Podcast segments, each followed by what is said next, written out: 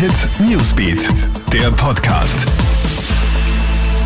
Guten Morgen, ich bin Tatjana Sickel vom Krone Hit Newsbeat und das ist der Krone Hit News Podcast. Diese Themen beschäftigen uns heute früh. Ab heute sind vier Bezirke in Österreich erstmals auf der Corona-Ampel rot. Das hat die Corona-Kommission gestern Abend bekannt gegeben. Betroffen sind Hallein in Salzburg, Wels in Oberösterreich, Innsbruck-Stadt und Innsbruck-Land in Tirol.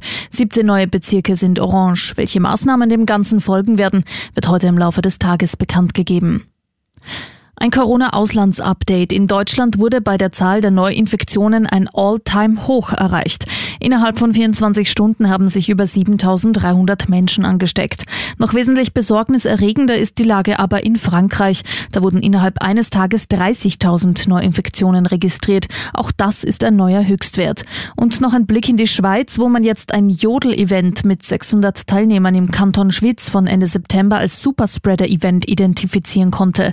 Der Kanton zählt mit 1230 Infektionen momentan zu einem der Hotspots in Europa. Und Gesundheitsminister Rudolf Anschober hat gestern Abend noch die Regeln für Christkindlmärkte erlassen. Die dürfen ja stattfinden, allerdings heuer unter strengen Regeln. So gelten dieselben Sperrstunden wie für die Gastronomie.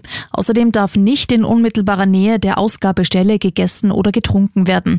Was die Weihnachtsfeiern angeht, so sind diese indoor auf höchstens zehn Menschen beschränkt. Das war's auch schon wieder up to date. Bist du immer im Kronehit Newsbeat und auf Kronehit.at.